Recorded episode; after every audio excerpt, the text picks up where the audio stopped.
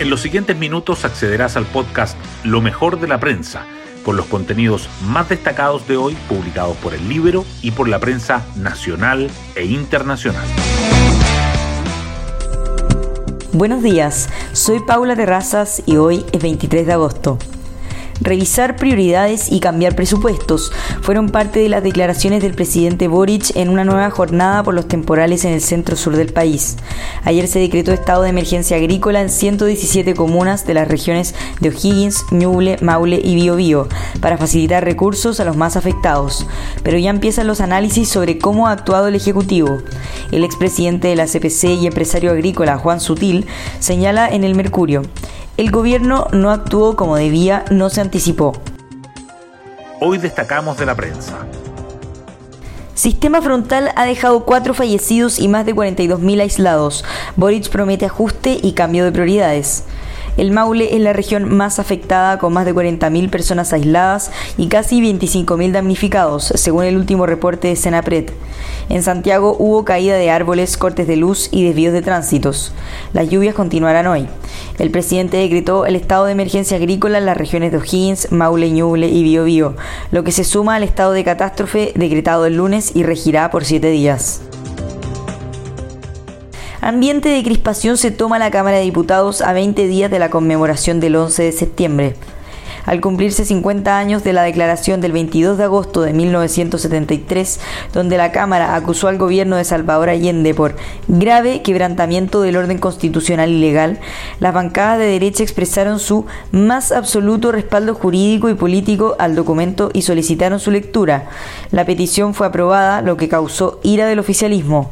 Hoy se votará la moción del PC que busca anular esa declaración. Cancillería confirma renuncia de embajadora en Reino Unido en medio de críticas por millonario proyecto.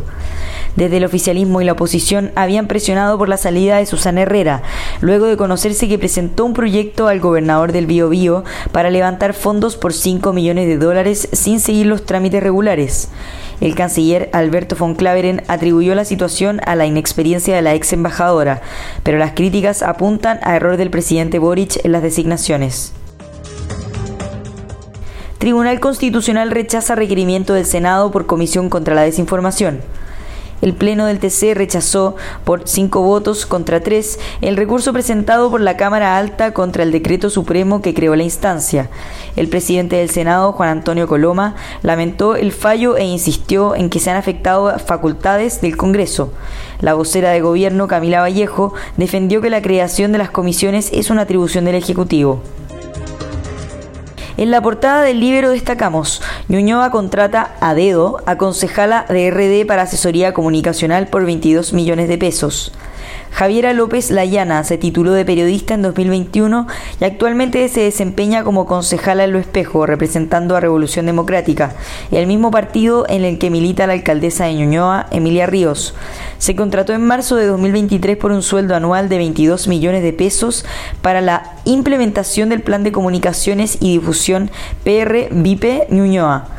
En 2021, en plena campaña presidencial, José Antonio Cast acusó a López Layana de organizar una funa en su contra, donde resultó agredida una de sus asesoras que estaba embarazada. Las líneas rojas de los republicanos en el Consejo que pone en jaque un acuerdo con el oficialismo. El partido divide sus enmiendas en dos categorías, complicadas, en las que podrían flexibilizar posturas, e intransables. En estas últimas se encuentra la protección a la vida del que está por nacer y la libertad de elección en seguridad social y salud.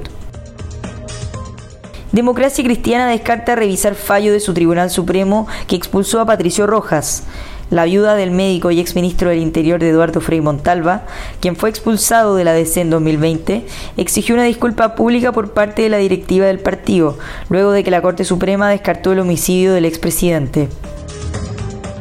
Clínicas y médicos suben alertas por crisis de ISAPRES. Enfrentamos una severa amenaza. Aunque los prestadores privados han advertido sobre las consecuencias de la crisis, ayer subrayaron que nuestra situación es bastante crítica ante la Comisión de Salud del Senado. Vemos mucha incertidumbre, agregaron los galenos. Y así llegamos al fin de este podcast donde revisamos lo mejor de la prensa. Que tengan un excelente día.